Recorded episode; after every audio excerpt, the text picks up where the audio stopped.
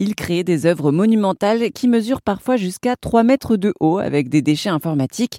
L'artiste Nicolas Delay habite en Seine-et-Marne et avec lui, les cartes mères et les serveurs usagés ont une seconde vie.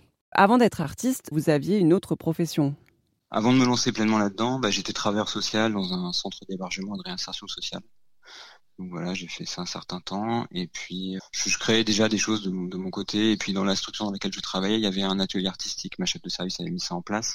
il y avait un artiste intervenant et moi, j'encadrais euh, les personnes qui fréquentaient cet atelier, à savoir des personnes hébergées, mais c'était aussi ouvert sur l'extérieur. Et à quel moment vous avez fait le pas euh, pour vous lancer dans une euh, véritable carrière artistique à, à 200% j'ai lâché mon boulot, euh, j'étais en phase de réflexion, j'ai repris un boulot toujours dans le secteur en CDD, et puis finalement j'ai passé le pas, j'ai fait un premier salon euh, qui était un petit salon carrousel du Louvre où je me suis lancé tout seul, j'ai injecté un peu d'argent et là-dessus j'ai eu des contacts, j'ai commencé à vendre des pièces. J'ai continué à travailler, à travailler, je me suis rendu compte qu'en fait il fallait travailler tout le temps, beaucoup, pour pouvoir euh, sortir quelque chose où il y a le fond et la forme. Et puis là-dessus, bah, j'ai rencontré ma galerie qui s'appelle la Galerie BS, avec qui je travaille maintenant depuis 2010 où se trouve cette galerie? Donc elle est euh, le siège social c'est à Neuilly-sur-Seine, mais comme je disais, donc c'est une galerie qui, n'a plus pignon sur rue, qui est un modèle euh, un peu un modèle d'aujourd'hui. Il loue des espaces en fonction des événements, que ce soit des solo shows ou des ou des, expos euh, avec plusieurs artistes, et puis développer un, travail de comment faire entrer l'art au sein de, l'entreprise. Donc ça, c'est intéressant pour nous, pour développer nos travaux, et ça permet aussi d'aller plus loin sur des pièces monumentales. Oui, d'ailleurs, vous, vous, me parlez de pièces monumentales. Euh, est-ce qu'il y a certaines de vos œuvres qu'on peut retrouver euh, dans la rue, en fait euh? Alors, dans la rue, non. Aujourd'hui, non. malheureusement, non. Pas encore. Enfin, on peut toujours espérer.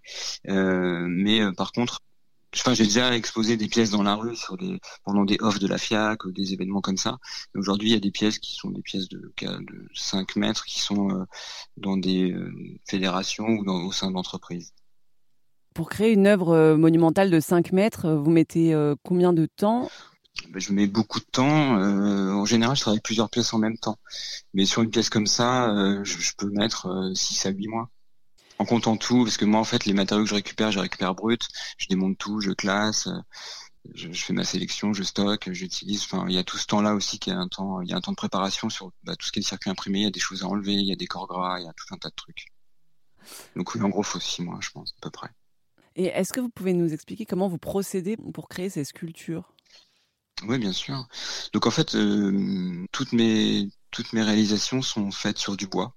Alors du bois que je récupère ou euh, que j'achète. Là dernièrement, j'ai travaillé donc pour les trophées de Dijon et là sur ce sur ce process là, c'est du 100% upcyclé. C'est-à-dire que toute la structure interne, c'est du chevron que j'ai récupéré sur des chantiers.